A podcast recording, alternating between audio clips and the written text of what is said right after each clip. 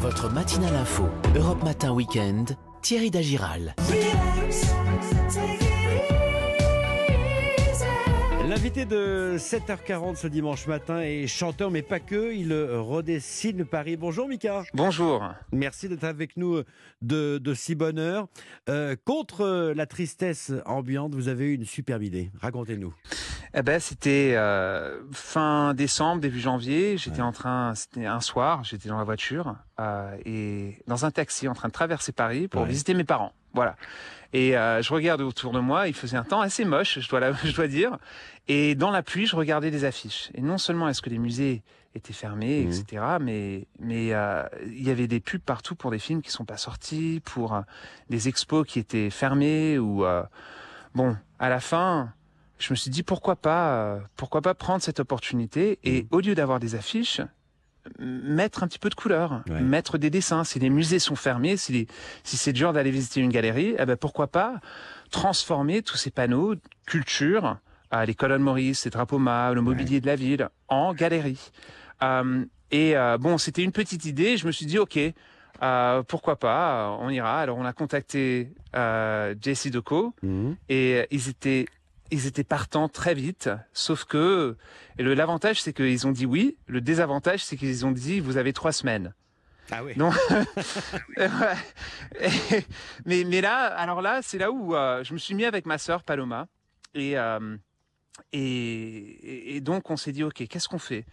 Euh, j'ai contacté aussi le musée des arts décoratifs Ouais. et on a on a fait ça en complicité avec Olivier Gabé qui est le directeur du musée des arts décoratifs. Et et, et là instinctivement je me suis dit il faut utiliser des dessinateurs. Mhm. il faut aller vers de l'illustration des dessins.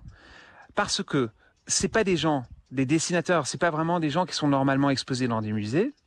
Euh, ils sont souvent au service euh, des autres marques ils sont cachés der- derrière quelque chose d'autre, leur nom n'est pas mis en avant, mais aussi surtout parce que je me suis dit, si on met juste des tableaux qui existent déjà, eh ben c'est quoi? Est-ce qu'on vraiment on est Bien en train de profiter de cette énorme opportunité? Bien sûr. Et aussi la chose principale, je me suis dit, la couleur, ça va.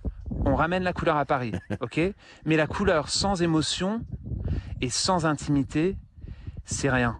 C'est juste du bruit. Mika, le résultat, on va le voir dès ce matin, puisque ces affiches, euh, tout en couleur, vont euh, apparaître dans Paris ce dimanche matin à 11h30. Ah ben exactement, on commence ce matin, je suis à Paris, je vais afficher les premières deux affiches ce matin dans Paris. Et ce projet qui est né il y a 3-4 semaines, euh, moi je me suis dit peut-être on, on pourra être sur 30-40 affiches des colonnes Maurice qui sont Mhm. assez iconiques quand même. Bien sûr. Et avec la complicité de tout le monde, le musée des arts décoratifs JC Deco et aussi la ville de Paris, franchement là, je suis ravi de dire que à partir de cette semaine, on va être sur plus de 2600 Mhm. affiches dans toute la région parisienne avec euh, 10 œuvres d'art qui ont été faites exprès pour ce projet. Mika, au total, ce sont neuf euh, artistes euh, qui ont été sélectionnés. Comment vous avez travaillé? Alors on a commencé avec certains critères. Euh, je me suis dit ça doit être des gens qui font de Paris leur atelier. Donc c'est pas nécessairement des gens qui sont seulement français. C'est il y a, il y, a, il y a des Français évidemment, mais il y a aussi euh, une brésilienne, une vénézuélienne, un brésilien, une vénézuélienne.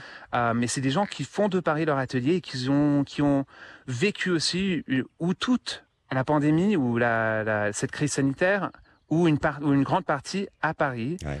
Euh, et c'est ce que je voulais, c'était une réponse à ce qu'ils ont vécu. Euh, et qui nous raconte quelque chose d'intime. Et aussi, c'est mais ce qui est beau, c'est que c'est très varié. Il y a euh, il y a des hommes, il y a des femmes, il y a tous âges. Euh, et il y a des gens qui, qui, qui sont très connus dans, du, dans le monde du design et du Ouais. dessin, même si on connaît pas nécessairement leur nom immédiatement, mais qui font des, des, des dessins pour Hermès, par exemple. Ouais. Et il y a des autres qui, euh, qui sont très jeunes, qui viennent de commencer il y a deux ans. Mika, on parle de vous un peu. Comment vous, vous allez Vous avez stoppé votre, votre tournée. euh, vous avez euh, vite envie de retrouver la scène?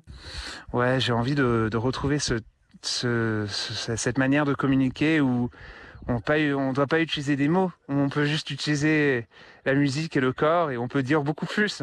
Et c'est ça, c'est vraiment comme ça que peut-être c'est aussi euh, ce projet est né aussi de cette envie de retrouver cette Mhm. manière de de communiquer avec les gens, mais aussi cette communion d'esprit qu'on a quand quand, quand on est avec des gens qu'on connaît pas, en train de partager quelque chose d'émotionnel. Et c'est ça, c'est ça, en fait, c'est ça le théâtre, c'est ça les concerts, c'est ça les expos. Et vous composez en ce moment, J'ai commencé. J'ai recommencé. Je J'ai pas commencé tout de suite parce que moi j'ai fait un album il y a un an et ensuite je, je viens de sortir un album live que j'ai fait à l'Opéra Royal de Versailles Exact. euh, en décembre. Mais, mais en fait, je voulais attendre pour savoir. Je voulais pas écrire dans le vide et je voulais pas répondre d'une manière. euh, par exemple, je voulais pas faire des lives ou euh, chanter ou faire un album où je fais des, des, des reprises ou des trucs dans ma cuisine. Mm. C'est pas ça ce que je voulais faire. Je, je me suis dit c'est pas la bonne réponse.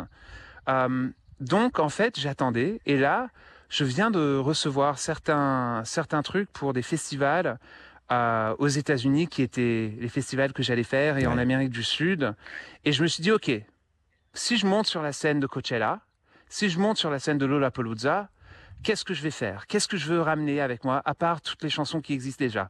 Eh ben, je sais exactement ce que je veux ramener sur la scène, je sais ce que je veux ajouter, et maintenant, j'ai commencé à l'écrire. Et ça va ressembler à quoi, les une petite confidence?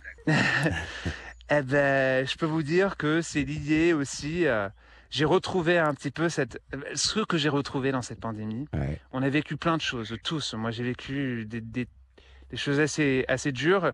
Je me suis sorti d'un trou, Mm. dans un sens. hein, Mm. dans- je, me- je me suis sorti d'une tristesse. Mm.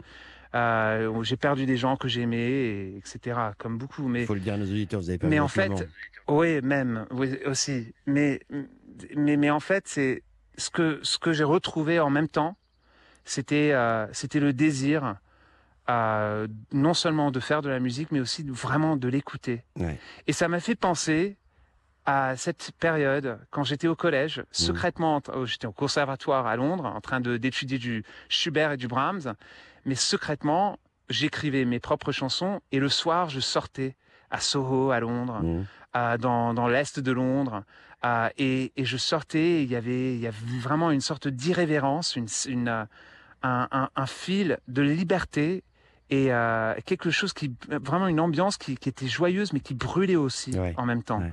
Cette liberté, euh, cette liberté que j'avais quand j'avais, euh, je sais pas, 18 ans, eh ben c'est cette sorte euh, d'énergie qui est en train d'inspirer ce que je suis en train de faire maintenant. C'est tout ce que je peux dire.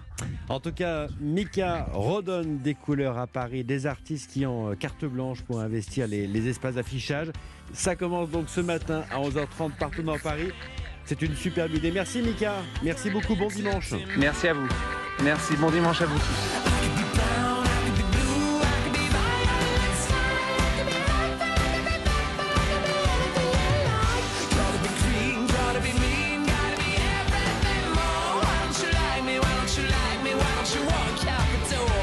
Grace Kelly, Mika sur Europe 1.